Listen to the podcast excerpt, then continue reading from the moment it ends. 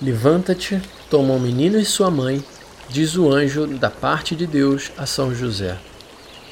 O objetivo desta carta apostólica é aumentar o amor por este grande santo, para nos sentirmos impelidos a implorar a sua intercessão e para imitarmos as suas virtudes e o seu desvelo. Com efeito, a missão específica dos santos não é apenas a de conceder milagres e graças, mas de interceder por nós diante de Deus como fizeram Abraão e Moisés, como faz Jesus, único mediador, que junto de Deus Pai é o nosso advogado, vivo para sempre, a fim de interceder por nós. Os santos ajudam todos os fiéis a entender a santidade e perfeição do próprio Estado. A sua vida é uma prova concreta de que é possível viver o Evangelho. A semelhança de Jesus que disse: Aprendei de mim, porque sou manso e humilde de coração. Também os santos são exemplos de vida que havemos de imitar. A isto nos exorta explicitamente São Paulo. Rogo-vos, pois, que sejais meus imitadores.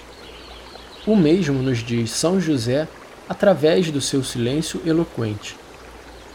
Estimulado com o exemplo de tantos santos e santas diante dos olhos, Santo Agostinho interrogava-se: então não poderás fazer o que estes e estas fizeram?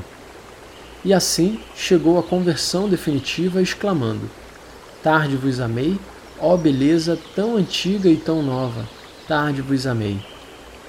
Só nos resta implorar de São José a graça das graças, a nossa conversão. Dirijamos-lhe a nossa oração.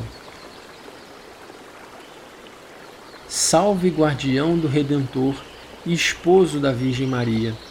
A vós Deus confiou o seu Filho. Em vós Maria depositou a sua confiança. Convosco Cristo tornou-se homem.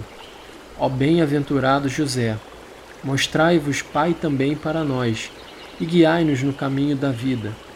Alcançai-nos graça, misericórdia e coragem e defendei-nos de todo o mal. Amém.